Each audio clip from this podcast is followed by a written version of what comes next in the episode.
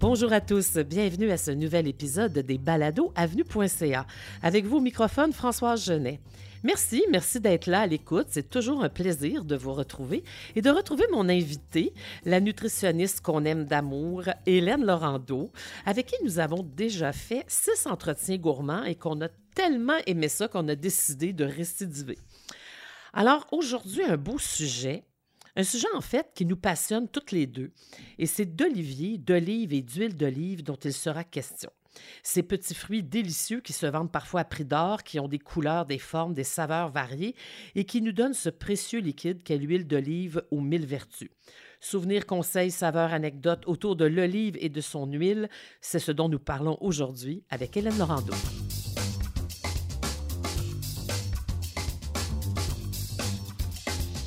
Je prends le temps, avant de m'entretenir avec mon invité, de vous rappeler qu'Avenue.ca est une initiative du réseau FADOC qui compte 550 000 membres, rien de moins, et que tous les liens utiles pour les contenus dont on va parler pendant l'entretien sont dans le descriptif de l'épisode. Bien sûr, je vous invite à aimer notre page Facebook et à vous inscrire à notre infolette pour ne rien rater. Bonjour, Hélène Laurando. Bonjour, heureuse de, te retrouver, Françoise. Moi aussi. bon, c'est presque le printemps, on a tellement hâte. Hélène, tu as été comme moi en Méditerranée. Impossible d'aller là-bas sans aller dans une oliveraie ou déguster des olives. Alors, les oliveraies, c'est des lieux magiques. Ce sont des lieux magiques. D'ailleurs, quand on serpente dans les routes, euh, que moi j'en ai vu euh, euh, en différents pays, en Crète, en France, en Italie, en Espagne, on voit ces beaux arbres avec un feuillage argenté, qui sont noueux, qui sont parfois torsadés qui peuvent vivre pendant des, siècles. Alors, ce sont des arbres qui ont une longévité exceptionnelle et euh, ça m'a vraiment frappé parce que les seuls petits spécimens que j'avais vus ici au Québec euh, n'allaient jamais donner de fruits euh, de toute façon. Donc là, on est vraiment ailleurs.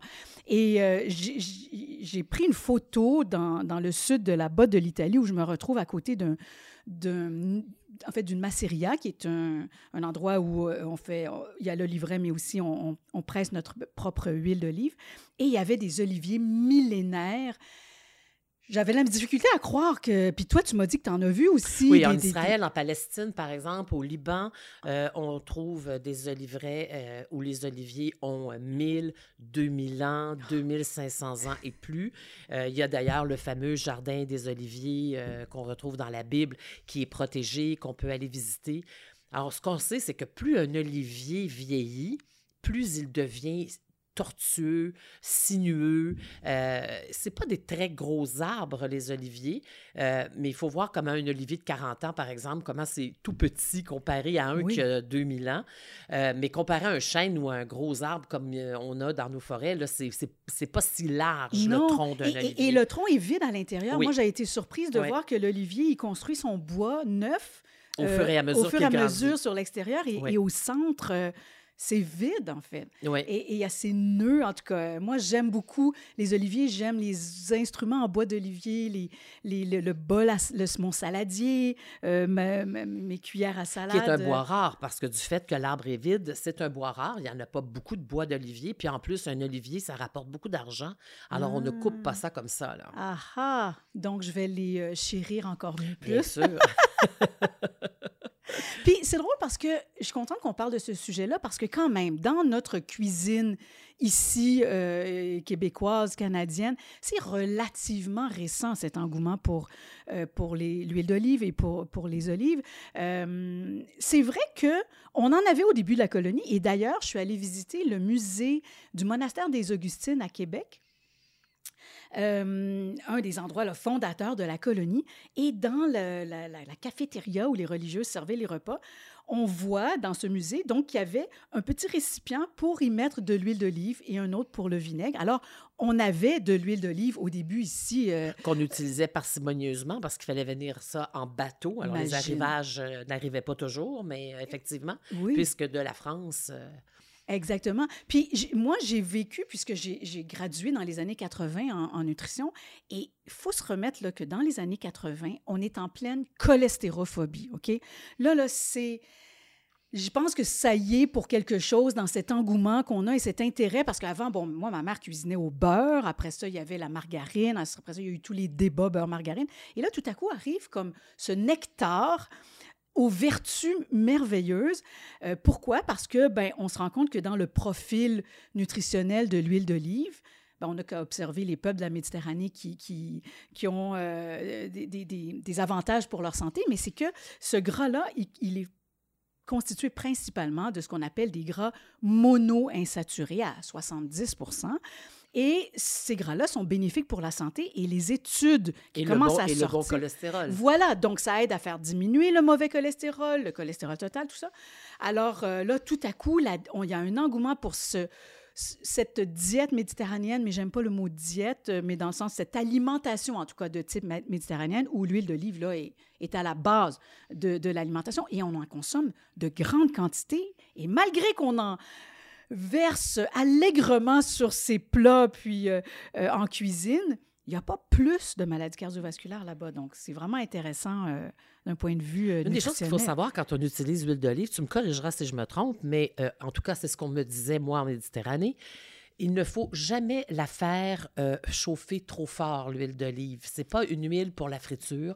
C'est pas une huile qu'on va prendre pour euh, des très hauts degrés de température. À moins qu'elle soit. Tu as raison, pour l'huile extra vierge. Exact. L'huile extra vierge, son point de fumée, il est plus bas, genre 160, 170 degrés. Donc, c'est une huile qui est plus délicate, qui est de plus grande qualité. On va en parler, qu'est-ce que c'est qu'une huile extra vierge. Mais pour faire de la friture, oui, euh, euh, on, a démontré qu'on peut faire frire dans l'huile, mais l'huile d'olive ordinaire qui a été chauffée, qui a été désodorisée, qui a été décolorée. La moins chère sur le La marché, moins là. chère. Celle-là, elle est moins bonne pour la santé, moins d'antioxydants, moins de vitamine E, mais elle a un point de fumée qui supporte peut-être des, des fritures plus élevées, effectivement. Mais je pense que c'est pas bête ce que tu dis parce que, encore là, l'engouement étant relativement récent, au début, quand on achetait une bouteille d'huile d'olive, on disait Hey, attends une minute, là, c'est pour mettre sur ma salade, c'est pour mettre en finition sur un plat. Je vais certainement pas l'utiliser pour faire revenir euh, des pommes de terre ou des légumes, alors que oui, on peut quand même faire Ah ça. oui, bien sûr. Surtout Puis- si on fait des, des plats euh, euh, de type méditerranéen ou Exact. italien, euh, on, veut on veut travailler avec l'huile d'olive. Oui, oui, oui. sûr. Une huile d'olive qu'un de mes amis euh, cuisiniers euh, italiens me disait qu'il faut parfumer euh, au moment où on la fait chauffer pour Ah. donner toute la saveur au plat. Ben oui, tout à fait. Puis il y en a tellement de variétés. Écoute, quand j'étais dans les Pouilles en Italie, juste dans ce petit talon de la botte, il y avait 500 cultivars euh, d'olives euh, juste dans cette région-là. Puis quand tu penses que ça prend quoi, là, à peu près 100 kilos d'olives qu'on doit récolter pour presser et obtenir 11 ou 12 kilos d'huile d'olive, alors là, tu vois bien le rapport que, oui, oui, l'olive Tu as eu l'occasion d'en cueillir?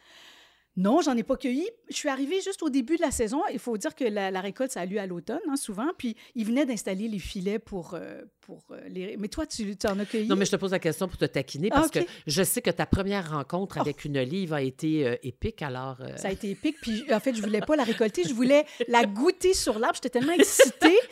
fraîchement cueillie. Et, et fraîchement, nouvellement mariée, moi, j'arrive en voyage de noces. Je suis dans les Beaux de Provence. Et puis là, je vois mon premier olivier de près. Je m'approche. Il y a des fruits sur l'arbre. J'avais jamais pensé qu'une olive... une cerise. Tu sais, oui, tiens, une cerise, ça, on va la manger comme ça, ça va être délicieux. Et là, tout à coup, ma bouche s'est mise à rapetisser parce que c'est tellement astringent et c'est tellement amer. Et, c'est les- surtout dur comme du ciment. c'est dur. Là, j'ai eu un choc là, culturel. Mais été qu'est-ce chanceuse de ne pas te casser une dent, parce que moi, je me suis cassé une dent sur un noyau d'olive quand j'étais jeune. T'as été chanceuse? Oui, hein, j'ai été De chanceuse. ne pas te casser une dent. Ça m'a pris juste deux jours avant de faire disparaître ce goût-là de, de, dans ma bouche. Oui, oui, c'est très acre, effectivement. effectivement. Et puis, et puis souvent, c'est drôle parce que je me posais la question, est-ce que les olives vertes, les olives noires, ce sont différentes variétés d'olives? Oui. Et puis, en fait, c'est le, ça a rapport au mûrissement. Oui, tout à fait. Alors, évidemment, en début de saison, les, olives sont plus vertes.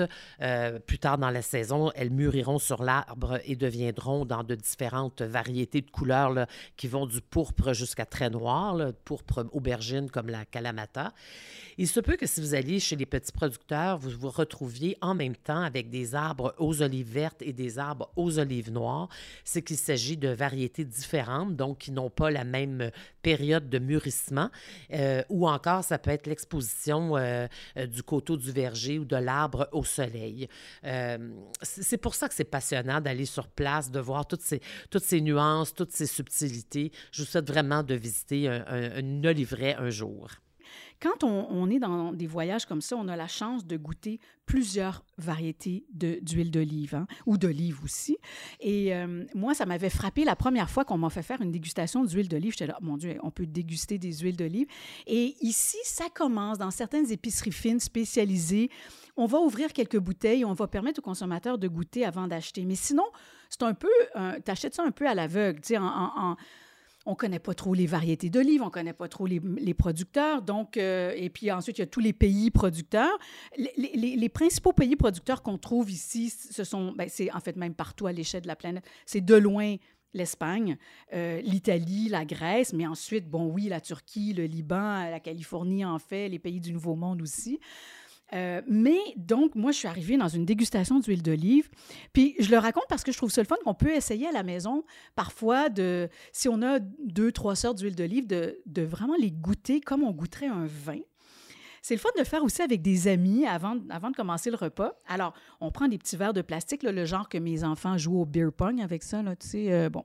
Mais là, c'est pas pour jouer au beer pong puis boire de la bière, c'est pour euh, goûter l'huile d'olive. Et on prépare une petite assiette avec des pommes vertes tranché finement. Quelque chose qui est un peu acidulé. Là. Oui, qui va nettoyer la langue, nettoyer le palais entre deux, deux huiles, parce qu'on s'entend que c'est gras et puis ça l'huile est, bien euh, envahie la bouche.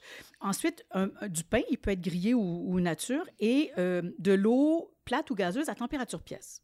Ça, c'est très important. Et là, on va euh, d'abord boucher le, le, haut du verre avec notre main une main tient le verre, l'autre bouche l'extérieur. On va un peu la réchauffer dans nos mains. Et là, on va ouvrir la main du haut pour humer le premier nez. Et là, il y a toutes sortes de notes qui peuvent arriver et ça n'a rien à voir avec la couleur de l'huile. Euh, il va avoir des notes, euh, ça peut sentir l'artichaut, ça peut sentir le foin coupé, ça peut sentir la pomme verte, euh, ça peut sentir le sous-bois. Il y a vraiment toute une gamme. Ça peut sentir la banane, étonnamment. Et ensuite de ça, on, on va prendre une petite gorgée, à peu près euh, oh, une demi-cuillère à thé hein, qu'on met en bouche. On va faire circuler dans la bouche, Françoise, et là, il faut aspirer l'air de façon sèche, mais à plusieurs reprises, comme pour permettre euh, à l'huile de dégager ses parfums en rétro-olfaction, donc à, l'arrière du nez et tout ça, pour là, tout à coup, il y a plein d'odeurs qu'on n'avait pas senties au premier nez et qui, là, qui viennent s'exprimer. Euh, parce que, entendons-nous, une huile, une huile d'olive qu'on a payé un bon prix, oui. qui est bien conservée dans une bouteille à l'abri de la lumière, parce qu'on ne le répétera jamais assez, de l'huile d'olive, ça ne se conserve pas et ça ne s'achète pas dans un contenant clair. Ça Exactement. doit être un contenant presque opaque. Oui, parce que c'est sensible à la lumière et à l'oxydation et, de, de, l'air. C'est ça, il faut le, conserver dans un endroit sec. Mais quand vous avez une huile d'olive extra vierge de bonne qualité, c'est quand même une expérience gustative ah. sur une salade, sur, euh, en, pour finir un plat, pour euh, une touche sur un plat. Euh, d'ailleurs, ici, les Québécois mangent le hummus, le babaranouche, les plats des trempettes moyen-orientales Moyen-Oriental. Mais au Moyen-Orient, on s'est toujours servi avec un filet d'huile ben sur le dessus du plat. Euh, qui ajoute au plaisir de, la dégustation. Absolument. Ben oui. Et puis même, même quand on l'achète du commerce, il n'y a rien qui nous empêche de le mettre dans une assiette, puis avec le dos d'une cuillère, on fait un petit creux au centre, et puis là, on peut verser de, une bonne huile. Et puis oui, c'est là, c'est le temps de sortir vos bonnes huiles, celles que vous avez peut-être reçues en cadeau, celles que vous vous êtes payées parce qu'elles étaient un petit peu plus chères, euh, parce que là, l'expérience va être extraordinaire. Ce qu'il faut savoir, pourquoi l'huile d'olive extra vierge, elle est, elle est si précieuse, c'est que c'est une huile qui a été pressée à froid, donc ça veut dire qu'elle n'a pas été chauffée. Et l'analogie que je peux donner, c'est que quand on presse une orange pour faire un jus d'orange, Françoise, tu sais, tu vas te presser une orange, bon, là, tu récoltes du jus, mais dans la portion de la demi-orange qui te reste, il en reste encore un peu de jus. Bon, ben, si on voulait aller le chercher, on pourrait faire chauffer ça et aller vraiment chercher, les, extirper chaque dernière goutte. C'est ce qu'on fait avec des huiles d'olive de seconde qualité. Ça ne veut pas dire qu'elles sont pas bonnes, mais certainement pas pour les mêmes usages. Mais c'est ce qu'on appellerait peut-être des huiles de cuisine, tu sais, qui ont une Oui. qualité un peu moins, comme les vins de cuisine, les vins, Ben de, oui. les vins de table, les vins Oui, de tous les jours. Ce, ce sont des huiles à grande échelle, qui sont vendues en masse là, dans les grandes surfaces, Tout à fait. en grande quantité, mais qui servent surtout à cuisiner. Exactement. Alors que les huiles d'olive extra vierges, bon, ben d'abord, euh, elles- parce qu'elles n'ont pas été chauffées, c'est presque un jus d'olive qu'on se trouve à consommer. Euh, ça, ça, ça préserve tous les antioxydants qu'on a dans notre huile, donc tous ces pigments-là qui sont bons pour la santé euh, et c'est composé là, des polyphénols, c'est peut-être des mots que vous avez déjà entendus, les, les caroténoïdes, euh, la vitamine E. Et euh, il y a aussi plein de bons composés qui confèrent tous la complexité des arômes, mais c'est pas juste agréable au nez, c'est que par, par rapport à la santé, ces huiles-là ont des propriétés antioxydantes et anti-inflammatoires. Alors, oui, elles valent peut-être leur pesant d'or parce qu'on les vend plus cher, mais euh, ce sont des huiles d'une très grande qualité. Euh, elles sont beaucoup moins acides et d'ailleurs, sur une bonne bouteille d'huile d'olive, le taux d'acidité euh, doit être indiqué. Une huile extra vierge, la réglementation internationale dit, elle doit avoir moins de 0,8% d'acidité. C'est mesuré avec euh, le degré d'acide oléique qu'on a dans l'huile. Euh, ensuite de ça, jusqu'à 2% on pourrait avoir une huile vierge. Et plus de ça, bon, ben, ça peut être des huiles qui présentent des défauts, qui ont commencé à fermenter, à moisir, euh, dont on a attendu trop longtemps avant de les presser après la récolte. Alors, l'huile peut avoir des défauts, mais ceci dit, on peut l'utiliser, comme tu dis, pour, d'autres raisons. Alors, il y a les huiles artisanales quand on a la chance. euh, Moi, je vous invite, si vous voyagez en Méditerranée et que vous avez la chance d'aller aller dans une petite oliveraie, parce qu'évidemment, si vous allez dans les grands, dans les grandes italiennes ou grecques là, qui vendent à l'échelle planétaire euh, les, les procédés de cueillette, euh, de, de, de, presse, de pressage sont différents et, et plus mécanisés et tout ça. Mais si vous avez la chance d'aller chez un petit producteur, ça, c'est vraiment très agréable. Moi, je garde des souvenirs extraordinaires de la cueillette des olives.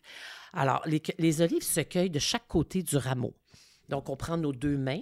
Premièrement, il faut dire que c'est la seule fois de ma vie où je me suis voilée, mais j'ai mis pas un voile euh, islamique, mais un, un petit fichu de paysanne sur mes cheveux parce que euh, il faut rentrer dans l'arbre assez. euh, il faut quand même s'approcher des branches. On est sous les branches Oui. et ça pique et ça rentre dans les cheveux et ça t'accroche. Et il faut porter des chemises à, à manches longues, des chandails à manches longues. Pour pas graffiner tes Parce avant-bras. qu'on on se graffigne les bras, on se gratigne les bras beaucoup. Euh, les petits rameaux sont raides et tout ça. Alors, on met les mains de chaque côté du rameau et euh, on fait glisser de chaque main les, pet- les, les fruits qu'on vient qu'on lan- qu'on lance dans le panier. Alors, quand on faisait ça, c'était toujours dans la belle lumière de septembre. Des fois, ça va jusqu'à octobre. C'est magnifique. euh, il y a les oiseaux. euh, les oliveraies, c'est des, des endroits souvent très paisibles. Oui. Et euh, donc, on ramasse les fruits. Ces fruits-là qu'on va cueillir à la main, pour la plupart, vont être intacts, des beaux fruits charnus. Ils vont être le grand panier. Ils sont à destination d'être marinés là, pour, pour consommation d'olives. Après ça, il y a les olives qu'on va... euh, on rentre chez, chez la dame du village, chez les femmes qui s'assoient par terre avec des grandes bâches par terre. Et là, on étale les olives. Pour les trier? Oui, donc elles sont toutes examinées à la main. Donc, si vous vous demandez pourquoi ça coûte cher, évidemment, dans les grandes oliveraies plus industrielles, plus, plus commerciales, ils ont des procédés probablement plus rapides, mais dans les, les petites productions, là, c'est fait carrément à la main. Alors, les olives parfaites s'en vont pour être marinées, mais attends, les olives parfaites, elles sont dures Ah comme oui. ça. Et il faut donc prendre une pierre et leur donner un coup. Alors, les- elles mettent quelques olives ensemble, prennent une pierre et elles frappent les olives qui se fendillent et qui sont prêtes à la marine, à être marinées. Wow! Donc, casser les olives avec Oui, la pierre. oui, oui. Imagine. Alors ça, ça s'en va dans un panier. Toutes les olives imparfaites, qui étaient un peu abîmées, qui avaient une petite, euh, une petite blessure ou qui Mhm. n'étaient pas aussi charnues, sont mises de côté et elles, elles se destinent à l'huile d'olive. wow! Et par terre, quand on arrive à l'oliveraie, avant de commencer la cueillette, parce qu'il y a de bonnes olives qui vont tomber puis on va les ramasser rapidement, il y a déjà plein d'olives par terre qui ont l'air des petits pruneaux séchés, là, Oui. qui ont presque Oui. l'air du noyau, en fait, de l'olive. Et ça, c'est les, les olives qu'on va prendre pour faire le savon à l'huile d'olive. Oh! Oui, saboun en arabe. Non! Oui, oui. Et une fois que ces tris-là sont faits, donc, on part avec les olives pour le pressoir du village. Bon, moi, j'étais dans un tout petit village de montagne. Le pressoir, on aurait dit euh, une machine du 19e siècle, là, mais... Avec la vis sans fin, Oui, puis oui, oui, euh, tout en pierre, là, puis ça écrase Et les quand olives. tu arrives près du pressoir, la terre autour de la de, de, de, de- de- grange ou de... Oui. Ben, c'est huileux, là. C'est, c'est vraiment, c'est glissant par terre, là. Et là, tu vas porter tes olives et puis tu vas retourner après chercher tes, euh, tes huiles d'olive. Puis là, je veux vous parler de quelque chose qu'on ne connaît pas ici, étant donné les distances et le temps d'importation, etc. Ce qu'on appelle en arabe le zayt jdid, l'huile nouvelle. Et ça, c'est aussi couru par les gens de la place que l'est le vin nouveau, là, Oui. par exemple. Donc, c'est une huile qui vient d'être fraîchement pressée et qui est très verte, qui est très colorée, d'un beau vert vif, là, et qui est pleine de ces parfums, là, qui est presque un peu citronnée tellement elle est, elle oui, est tu bonne. Tu as envie de t'en mettre en dessous de ton oui, oreille, oui, là, dans tout le à cou. fait. Alors là-bas, on prend un grand pain, euh, ce que vous appelez le pain pita, le grand pain arabe, la grande tranche. Oui. Et là, on verse un peu de cette huile fraîche, de cette euh, jdid, et on saupoudre un peu de thym frais, Ah, ben, séché là, là-dessus. Et ça, ça fait une collation. euh, ou encore Tu en filet saliver. sur les tomates, les belles tomates gorgées de soleil, l'huile euh, nouvelle. Alors ça, si vous allez en Europe, euh, en Méditerranée, dans des pays producteurs de... de- et vous allez...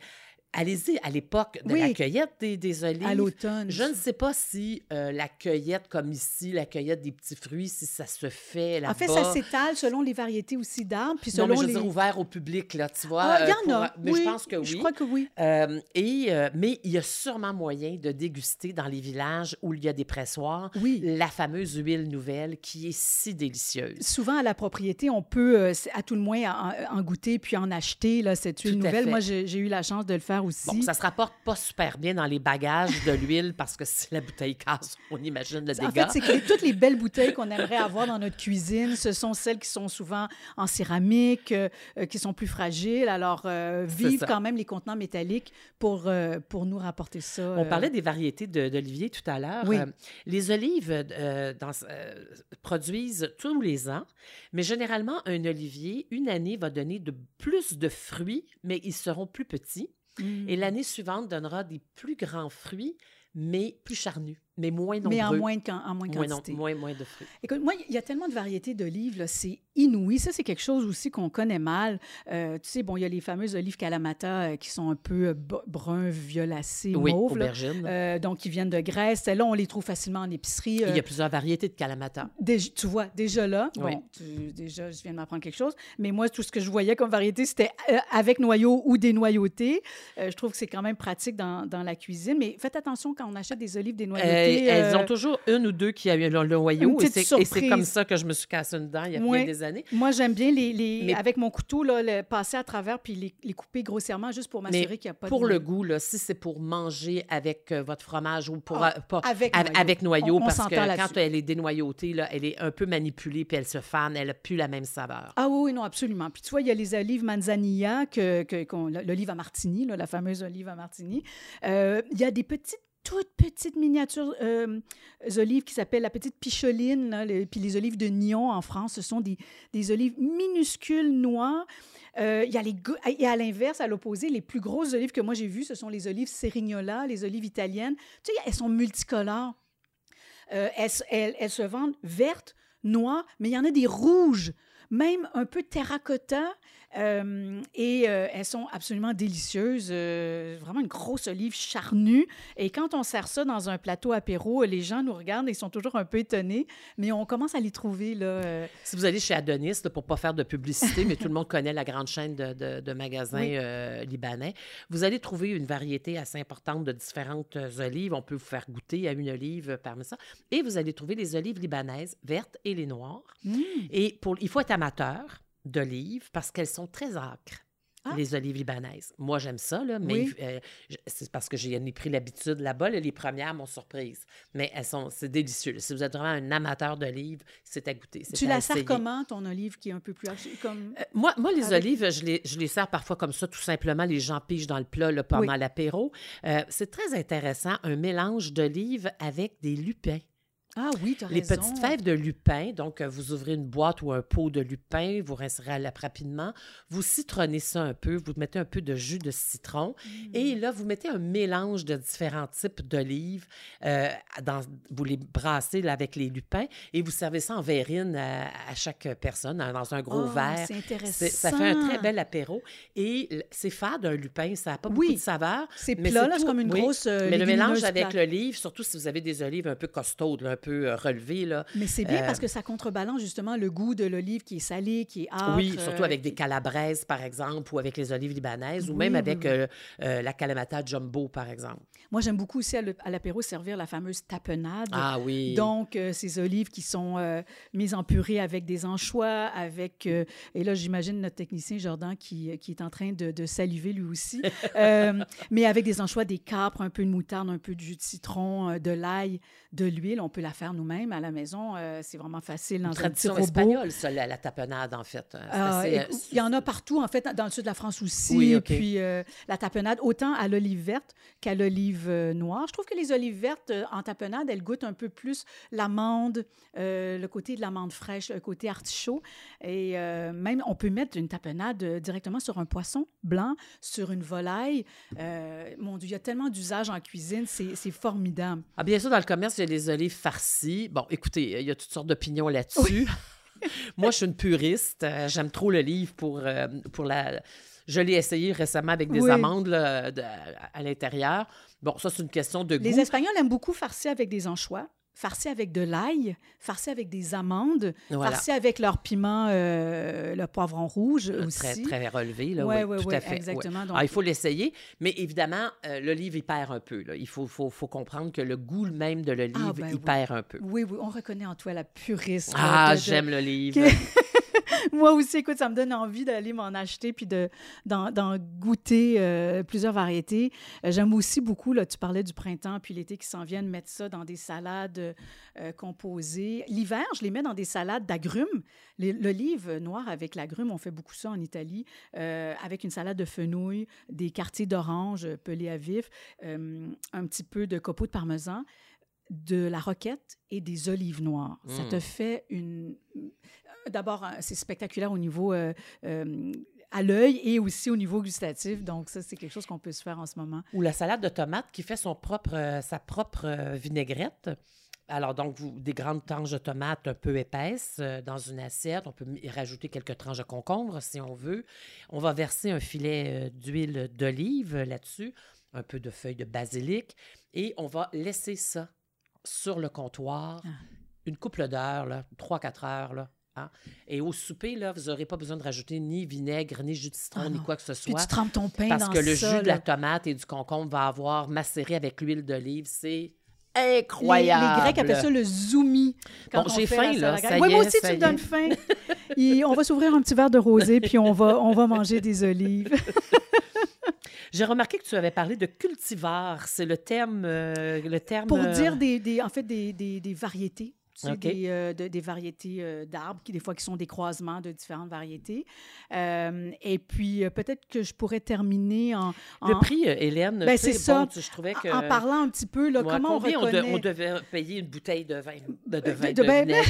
bon, tu vois, de vinaigre, mon Le- Dieu, je suis tout énervée. Le, le- d'huile d'olive, ben, ça va tout ensemble. En fait, je te dirais, le meilleur rapport qualité-prix, c'est d'acheter ces gros contenants de 3 litres euh, de, de, de- dire de jus d'olive, mais d'huile d'olive euh, qui... euh, qui- Métallique, là, tu Oui, les contenants métalliques. C'est ce qu'on avait à la maison enfant, oui. C'est gros, ça. les gros. Puis ensuite, euh, on t'en en transvide un peu pour faire sa vinaigrette ou dans un petit contenant plus petit pour le comptoir pour vraiment avoir à côté de la cuisinière euh, au moment de cuisiner. Mais je te dirais d'abord, si tu achètes une huile d'olive extra vierge, euh, puis qu'on te vend ça 10 pour une bouteille de 750 millilitres ou 12 euh, c'est très suspect. C'est pas assez cher. ça. Donc, souvent, il y a eu quand même beaucoup de fraude dans l'huile d'olive.